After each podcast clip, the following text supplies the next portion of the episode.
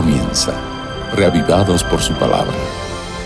Presentado por el pastor Bruno Razo. Reavivados por su palabra es una oportunidad diaria de encontrarnos. Hola, ¿cómo están? Que este encuentro con la palabra de Dios fortalezca nuestra vida y supla toda nuestra necesidad. Sistemáticamente nos dedicamos a la lectura de un capítulo diario de la palabra de Dios. Hoy, Primera de Crónicas, capítulo 10. Antes pidamos la bendición de Dios. Padre nuestro que estás en los cielos, bendícenos al abrir tu palabra y que podamos aplicar su contenido a nuestra vida. Te lo pedimos en el nombre de Jesús. Amén. Este capítulo 10 de Primera de Crónicas tiene 14 versículos, muy pocos para un final muy triste. Es la muerte de Saúl y de sus hijos. Dice el primer versículo que los filisteos pelearon contra Israel, que huyeron delante de ellos los israelitas porque muchos cayeron heridos. Los filisteos siguieron a Saúl y a sus hijos mataron a Jonatán, a Abinadab, a Malquisúa, los hijos de Saúl, concentraron sus ataques contra Saúl, fueron alcanzados por los flecheros, herido por ellos. Saúl le dijo a su escudero, saca tu espada y traspásame, no sea que vengan estos y se burlen. Su escudero no quiso porque tenía mucho miedo. Entonces Saúl tomó la espada, se echó sobre ella. Cuando su escudero vio a Saúl muerto, él también hizo lo mismo. Así murieron Saúl y sus tres hijos, y toda su casa murió junto a él. Triste final.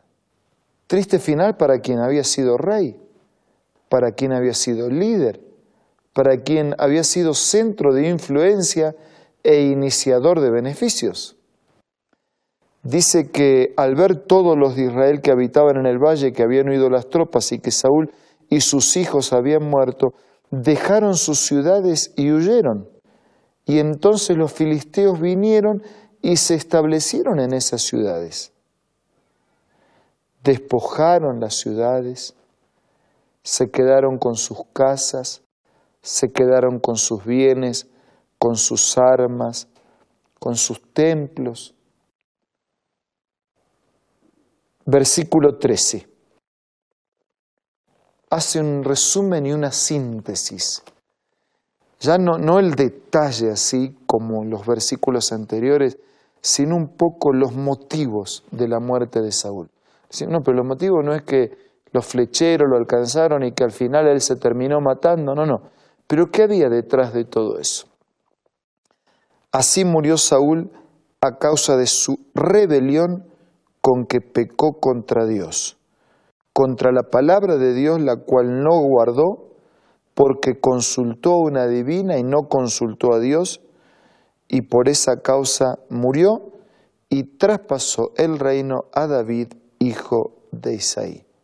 Entonces, la verdadera razón de la muerte de Saúl, o sea, los flecheros fueron instrumentos, pero la verdadera razón fueron sus propias decisiones. ¿Y cuál fue la decisión de Saúl? Él jugó su suerte con adivina, con la magia, con falsos dioses, en lugar de jugar su suerte con el único y verdadero Dios trascendente. Por eso dice, así murió Saúl a causa de su rebelión como pecó contra Dios, contra la palabra de Dios, la cual no guardó, no obedeció, no respetó, y porque consultó a la divina. Un par de lecciones tenemos que sacar de esta triste historia o de esta historia que termina con un final muy triste. El pecado siempre nos alcanza. Esa es la primera lección. Tarde o temprano, las decisiones equivocadas, y el pecado que cometemos al separarnos de Dios nos alcanza. En segundo lugar, ninguno puede evitar el juicio de Dios. Ni siquiera el rey. Ninguno puede evitar. Ni siquiera el rey, ni, ni el que más dinero tiene, ni el que más bienes tiene, ni, ni, ni el que más siervos tiene, ni el que más títulos tiene. Nadie puede evitar el juicio de Dios. Así que todos nosotros nos dirigimos a enfrentar el justo juicio de Dios. Nadie puede evitarlo. No importa títulos, no importa bienes, no importa nacionalidad, no importa religiosidad, todos, creyentes y no creyentes, blancos y negros, cerca de lejos, todos enfrentaremos un día el juicio de Dios. Y la tercera lección es que la desobediencia, la separación, el olvido, el dejar a un lado la palabra de Dios, nos conduce a la muerte. Yo tengo que explicar esto. No ah, ah, yo no le hago caso a Dios, entonces Dios me mata. No, no es así. Es, si yo tengo un paraguas, estoy cubierto cuando estoy debajo del paraguas. Si yo estoy fuera del paraguas, no estoy cubierto ni de los rayos del sol, ni del agua que puede estar cayendo. Entonces yo estoy cubierto debajo del paraguas.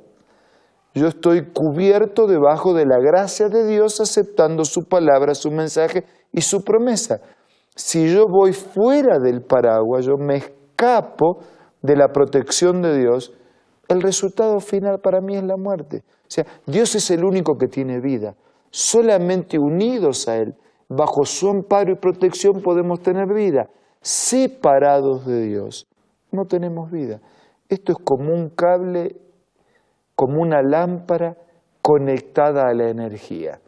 Cuando hay luz, cuando el cable está conectado a la energía. Cuando está desconectado, no hay luz.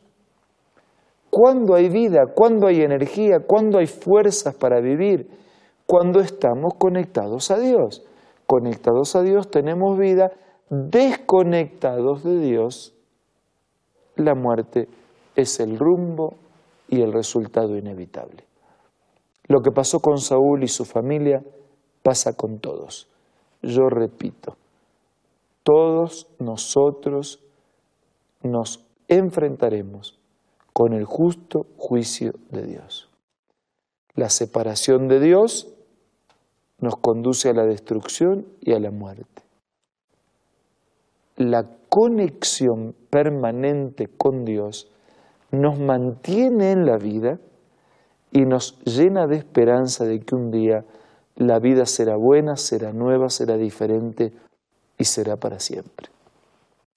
Esta mañana es un buen momento para reflexionar, para meditar, para pedir perdón, para hacer un análisis de la vida, para aprender de la triste experiencia de Saúl, para que nos afirmemos en su palabra, en su voluntad, en su mandato, que nos pongamos debajo del paraguas protector de su gracia, que nos conectemos permanentemente a Él para tener vida.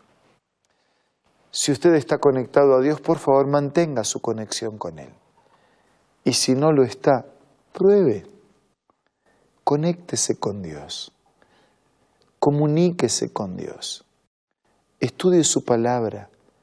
Si necesita ayuda para ampliar estos temas, entre en contacto con nosotros. Si en algo podemos ayudar, por favor cuente con nosotros. Mantenga su conexión con Dios. Conéctese a Dios. Porque quien está conectado a Dios tiene fuerzas para hoy y tiene esperanza para mañana. Aproveche este momento para conectarse con Dios a través de la oración. Prese su ruego, su plegaria, su petición, su decisión a Dios en este momento. Padre nuestro que estás en los cielos, hemos decidido renovar nuestra conexión contigo.